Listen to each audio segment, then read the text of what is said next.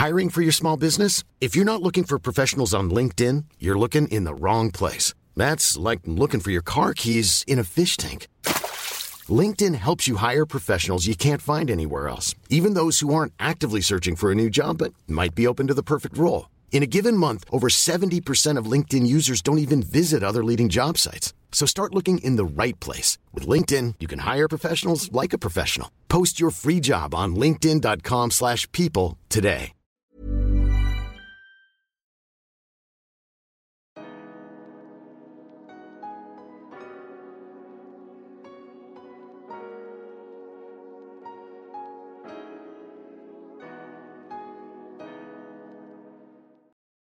Bonjour à tous et bienvenue dans mon podcast Merci Bisous. Je m'appelle Tristan et je suis très heureux de vous retrouver cette semaine. L'épisode d'aujourd'hui aborde un sujet qui me tient particulièrement à cœur puisque c'est l'alcool. Alors je ne bois pas d'alcool, je n'en ai jamais bu et on peut se demander quelle est ma légitimité à parler de ce sujet si je n'ai jamais bu et que par conséquent je ne sais pas quels en sont les effets. Et je pense que précisément le fait de ne pas boire dans une société, dans un monde où l'alcool est omniprésent, constitue un sujet intéressant. Alors si ça vous intéresse, c'est parti.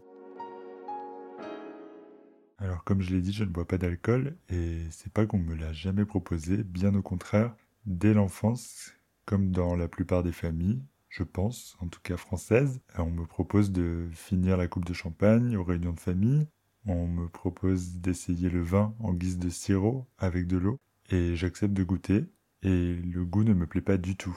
Je trouve que c'est acide, que c'est acre et honnêtement je comprends pas du tout euh, pourquoi on me propose ça je me questionne même, je me dis mais est-ce qu'on se, cherche à se moquer de moi? C'est pour voir ma réaction parce que je, vois que les personnes sourient en, me proposant, donc je me questionne vraiment. Mais d'un autre côté, je vois que les adultes et même des personnes euh, autour de mon âge ont l'air d'aimer, ce qui me fait me questionner encore plus. Après, je me dis que tous les goûts sont dans la nature, mais quand même, je suis le seul qui semble ne pas aimer, ne pas apprécier, et on finit par me dire bon, bah, c'est normal, euh, t'inquiète pas, ça viendra. Ce dont je viens de parler, c'est la première phase selon moi, c'est là où on se force et on est poussé par la société et par l'entourage, familial notamment. Cependant, l'alcool, c'est bien la seule drogue où on pousse les autres à consommer. Par exemple, tout le monde va dire ne fume pas, ne prends pas de, drogue dure, de cocaïne, etc. Mais jamais personne ne vous dira ne bois surtout pas d'alcool. Si vous avez déjà entendu cette phrase au cours de votre vie, dites-le moi parce que je serais très curieux. Je pense que personne autour de moi n'a déjà entendu cette phrase. Ensuite vient l'adolescence, et c'est une période où le sujet de l'alcool est de plus en plus présent,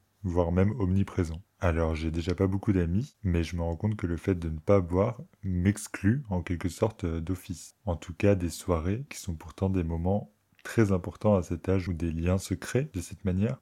En fait, il y a uniquement deux situations qui s'offrent à moi, ou en tout cas qui se font. C'est soit on ne m'invite pas du tout, comme ça c'est réglé, soit on m'invite, mais dans le but de, je fais des guillemets, me faire boire. Et je me rends compte que là, il y a un vrai sujet, mais pour moi, ça l'est pas du tout. C'est-à-dire que ça pourrait être réglé en une phrase. Juste, euh, je bois pas et il n'y a pas de sujet. Mais le truc, c'est que pour les autres, c'est important. Je sens qu'il faut en parler et que je dois répondre à leurs questions, je dois justifier mon choix qui est visiblement incongru. Un exemple de conversation typique que j'ai eu à avoir des centaines, voire des milliers de fois tout au long de ma vie. Quelqu'un vient pour me servir de l'alcool. Ah non, non, non, non merci, je, je bois pas. Ah bon, mais même pas du vin? Même pas du champagne? Même pas de la bière? Non, non, euh, en fait, je, je bois aucun alcool. Ah, mais c'est bizarre, enfin.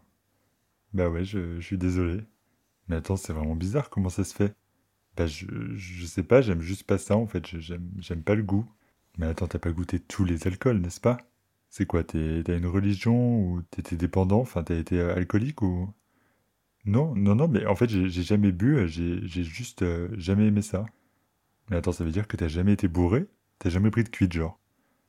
Non, en effet, non, j'ai jamais été bourré. Mais attends, tu t'amuses quand même dans la vie? Voilà, j'ai fini mon petit, euh, mon petit dialogue euh, hypothétique qui s'est répété euh, tellement de fois dans ma vie.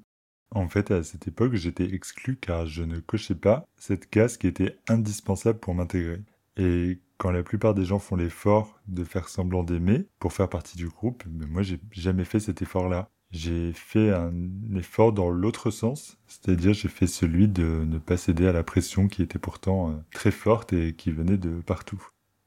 J'aimerais préciser que je me sens pas supérieur à qui que ce soit pour avoir fait ce choix et si je suis tout à fait honnête, je pense que c'est aussi le fait de voir les autres se mettre dans des états où ils se mettaient en danger qui m'a fait peur et qui a fait que je me suis d'autant plus accroché à cette entre guillemets décision. Ça pour moi ça correspond à la phase 2 qui est de boire à outrance, de se mettre dans un état pas possible pour être intégré.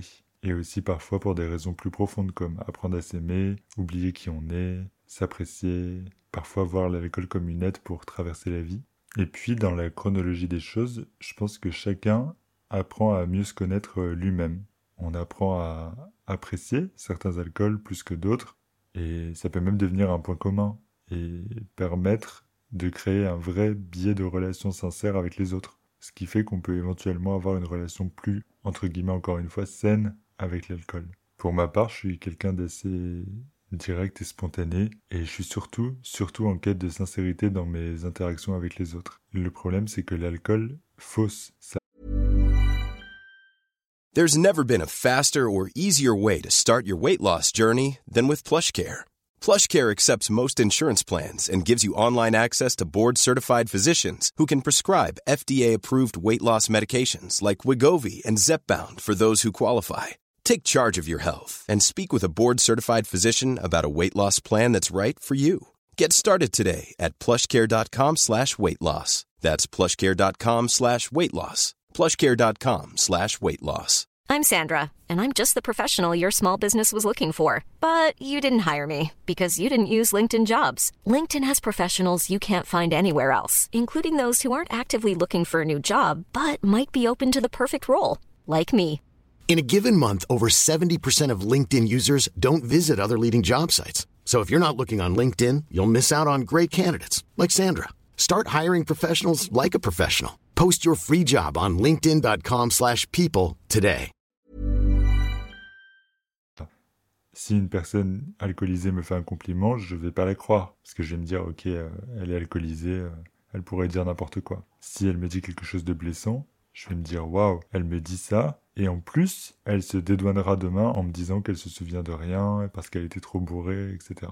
Le problème, c'est que moi, je m'en souviendrai je me rends compte qu'au fur et à mesure, l'alcool a créé une barrière entre les autres et moi, et c'est une barrière que j'ai sans doute montée moi-même, hein, mais qui est probablement là pour me protéger. Quand je m'aperçois que la personne en face de moi est ivre, j'ai l'impression, et c'est quelque chose que je contrôle absolument pas, j'ai l'impression de perdre quasiment instantanément toute sensibilité et empathie envers cette personne. Alors que pour autant, je suis quelqu'un de sensible et d'empathique. Mais là, vraiment, je me sens devenir complètement insensible, comme si une armure de protection se formait soudainement tout autour de moi pour me rendre inatteignable, intouchable et impossible à blesser. Ça me laisse penser que là où l'alcool permet un contact plus simple chez la plupart des gens, chez moi, ça l'empêche complètement. Parce que je pense que j'ai compris que les relations avec beaucoup d'alcool, ça apporte des fausses relations, en fait. La seule chose que ça puisse m'apporter, c'est du négatif et je suis pas intéressé par ça.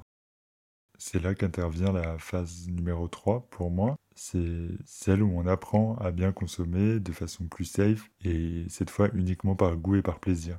En ce qui me concerne, j'ai trouvé d'autres biais pour me lier aux autres, des choses qui font partie intégrante de nos identités et ce qui fait que nos liens reposent sur des bases solides. J'ai une amie qui m'est très chère qui m'a raconté qu'une fois qu'elle a cessé de boire, donc elle s'est rendue compte, elle a, eu le recul nécessaire pour se rendre compte que le schéma dans lequel elle, elle était posait problème, et elle s'est rendue compte qu'elle avait rien à dire à ses potes de soirée si ils n'avaient pas un coup dans le nez.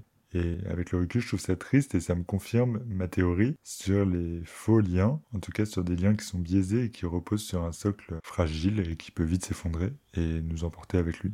Donc pour moi, ce cheminement avec l'alcool, c'est vraiment, je le vois vraiment comme un chemin semé d'embûches et pour quelques personnes qui s'en sortent, combien sombre et surtout combien sombre sans s'en rendre compte.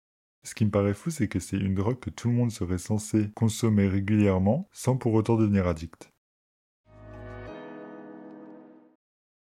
Alors la société évolue, lentement, mais sûrement. Et puis moi, j'ai grandi aussi de mon côté. Désormais, on présume toujours que je bois, mais la différence est qu'on me questionne plus systématiquement sur le pourquoi du comment. Il y a néanmoins certaines situations qui persistent, comme lorsque je dis je bois pas, c'est souvent pris comme un jugement, comme si je disais à la personne en face tu bois trop. Et c'est difficile à comprendre pour moi, mais c'est une réaction que je constate quasi systématiquement. D'ailleurs, j'ai un autre exemple qui fonctionne aussi avec je suis végétarien. Et on me répond quasi systématiquement, mais moi je mange beaucoup moins de viande, alors que j'ai rien demandé à la personne. C'est comme si j'avais un, effet miroir sur l'autre, mais malgré moi. D'autre part, j'ai aussi remarqué ça avec une personne de ma famille qui, à un moment de vie, s'est rendu compte que l'alcool détruisait tout ce qu'il avait construit et qui a eu le recul, l'intelligence, le courage d'arrêter de boire et donc il est désormais abstinent et des personnes de ma famille continuent de lui proposer de boire en lui disant mais tu veux même pas une petite coupette? Ou la bière c'est pas de l'alcool? Ou ce genre de phrases qu'on a déjà à mon avis tous déjà entendues. En fait des, personnes essayent de le convaincre lui comme on essaie de me convaincre moi. Sauf que c'est beaucoup plus grave dans son cas puisque c'est étant donné ce qu'il a déjà dû vivre et traverser. Je vois une similitude comme si lui comme moi il fallait qu'on boive pour rassurer les autres sur leur propre consommation. Et même si la majorité des personnes présentes boit, c'est pas suffisant. En fait, l'alcool, ça engendre exactement les mêmes effets que les autres drogues. En tout cas au début, c'est-à-dire un sentiment de confiance, de puissance. Ben, on se sent intégré, on a peut-être euh, une euphorie, ça fait disparaître le stress, l'anxiété, etc. Mais la grande différence selon moi entre l'addiction à l'alcool et les autres formes d'addiction, c'est que l'addiction à l'alcool est bien plus insidieuse, dans le sens où l'alcool est totalement intégré, voire même, j'ose le dire, glorifié dans notre société. Et c'est pas la phrase l'alcool est dangereux pour la santé qui change quoi que ce soit. Dans l'imaginaire commun, une personne alcoolique, c'est un poivreau.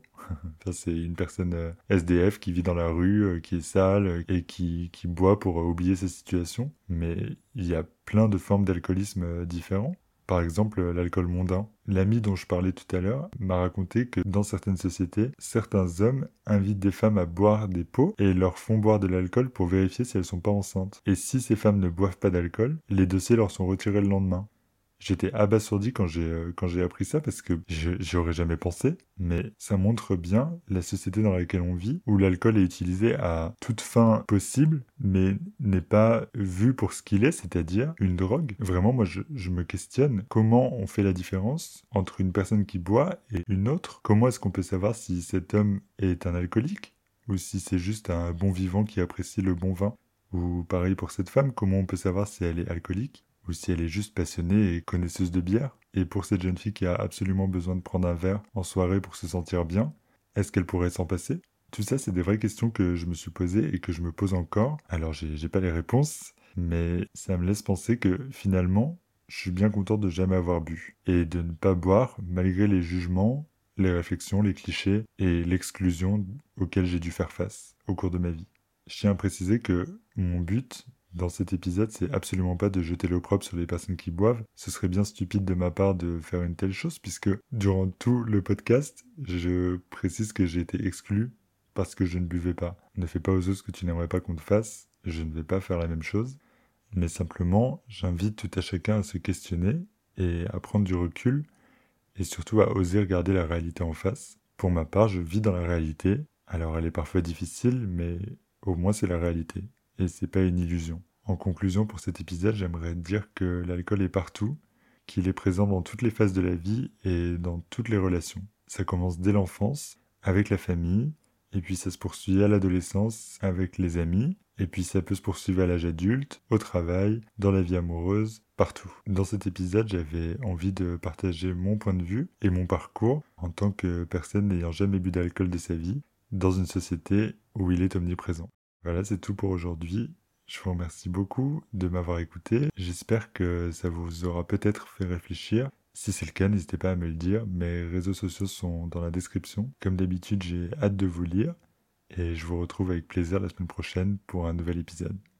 D'ici là, je vous embrasse et je vous dis à bientôt. Merci. Bisous.